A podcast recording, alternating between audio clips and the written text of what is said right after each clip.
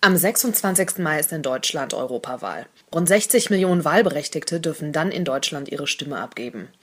Die Wahlbeteiligung war bei der letzten Wahl 2014 mit rund 48 Prozent relativ gering, gerade bei den Jugendlichen. Eine geringe Wahlbeteiligung führt unweigerlich auch zu einem nicht repräsentativen Parlament. Ich bin Caro, ich bin Praktikantin beim Europäischen Parlament und außerdem Redakteurin bei Radio München. Und mich interessiert natürlich eure Meinung und habe an der Isar und im Biergarten mal nachgefragt. Was bedeutet euch Europa? Gegenseitige Unterstützung der Länder, irgendwie Zusammenhalt, dass man irgendwie so, ja, alle irgendwie so vereins. Andere Kulturen kennenzulernen, Länder zu bereisen.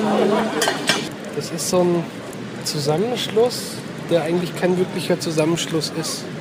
Es macht trotzdem wieder seinen eigenen Scheiß. Es sollte ein großes Miteinander sein und ob sich jetzt halt über die Wirtschaft bis hin zu sozialen Punkten oder sonstigen erstreckt, das ist, jeder hat da seine eigenen Ansichten. Aber grundsätzlich halte ich da nicht viel, viel davon, sobald, solange die Länder dann nicht mitspielen. Das finde ich ein doch sehr gespaltenes Bild. Europa bedeutet also auf der einen Seite Solidarität, Reisefreiheit und Gemeinschaft, aber gleichzeitig auch die Unterdrückung der Kleinen. Was kritisiert ihr denn genau an der Europäischen Union? Die sozialen, die Plus-Sachen sind zu klein, zu wenig Plus. Ja. Es ist zu viel Minusschichten für den einzelnen Bürger. Ist klar, es ist, ist im Kommen, aber es dauert noch zwei Generationen, bis man wirklich gecheckt hat, hey, wir müssen wieder ein großes Miteinander machen, ein menschliches Miteinander, nicht das wirtschaftliche für Konzerne oder für Gesetze oder für Einschränkungen. Dieses untereinander gewirtschafte da, es hat eigentlich nur immer Wirtschaftsvorteile. Es geht nur um die Wirtschaft, in allen Sachen, in allen Entscheidungen, in allen Gesetzen profitiert am Ende immer irgendeine Sparte, eine Handelssparte.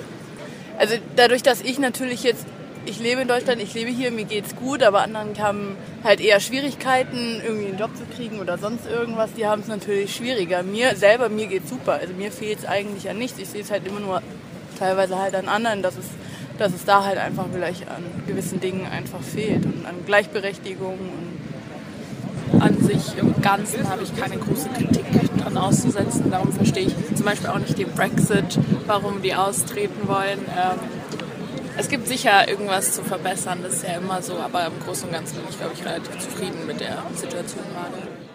Ja, für den Brexit fehlt es, glaube ich, inzwischen vielen an Verständnis, aber grundsätzlich sind das ja gute Punkte. Die Wirtschaft steht für eine Solidaritätsgemeinschaft so stark im Fokus und die Themen der Jugend, ob jetzt Umwelt oder Datenschutz, sollten mehr in den Fokus gesetzt werden und ernster genommen werden von der Politik. Habt ihr denn einen Wunsch für die Wahl am 26.05.? Wünsche sind nicht, also ich weiß nicht, jetzt mit, mit den Wahlen und so ist ja jetzt zum Beispiel, war jetzt ganz äh, klar Artikel 13 und so immer in, in der Kritik und so, also dass man da irgendwie ich weiß nicht, ich bin da so ein bisschen zwiegespalten, wie ich dazu stehen soll, aber ich finde, ja, dass man natürlich, dass Datenschutz und so wichtig ist, aber so diese ganzen Filter und so, die sie einsetzen wollen, finde ich nicht so gut. Also, dass man da irgendwie, ja, das Ganze nochmal überdenkt. Also, klar, die haben für Artikel 13 gestimmt, aber inwiefern, welche Filter da eingesetzt werden und wie das Ganze vonstatten geht. Dass auch die Sorgen und Ängste der jungen Bevölkerung ernst genommen werden und umgesetzt werden und dass auch auf Demos gehört wird und dass da was geändert wird, wenn es den jungen Leuten nicht passt.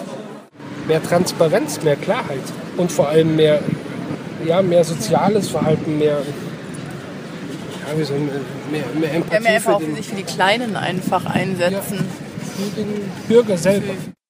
Eine Demokratie ist bekanntlich auch nur das, was man draus macht. Deswegen zum Schluss natürlich die Frage, geht ihr zur Wahl? Doch, ich gehe wählen. Ich finde es schon irgendwie wichtig.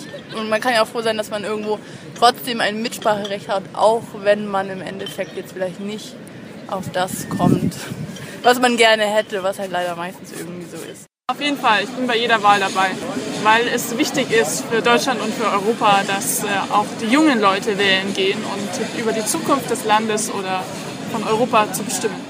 Ehrlich gesagt nein. Und ich bin jetzt seit 30, ich habe noch nie gewählt. noch nie. Auch nicht per Briefwahl? Ähm, ja, ich gehe wählen. Ja, einfach weil es wichtig ist. Man muss seine Meinung abgeben, man muss ähm, seine Meinung vertreten. Ich finde auch, dass äh, jeder seine Stimme abgeben sollte. Vor allem, weil sich ja auch immer viele dann irgendwie beschweren, aber dann denke ich mir so, eigentlich, ja, jeder kann, kann was dafür tun, weil ich finde immer so diese Aussage, so dass es nichts bringt oder dass eine Stimme nichts bringt oder dass viele sagen, ja, okay, ich kann da nichts ausrichten, aber ich finde schon, dass jeder was ausrichten kann mit einer Stimme. Generell gilt, glaube ich, der Grundsatz, egal ob in Karriere, Beruf, Politik, Privaten, wer gehört werden will, muss sich auch einbringen. Viel Kritik ist berechtigt und ich möchte das Thema gerne weiter behandeln. Deswegen habe ich mich mit Birgit Schmitz-Lenders, der Leiterin der Europäischen Akademie in Bayern, unterhalten.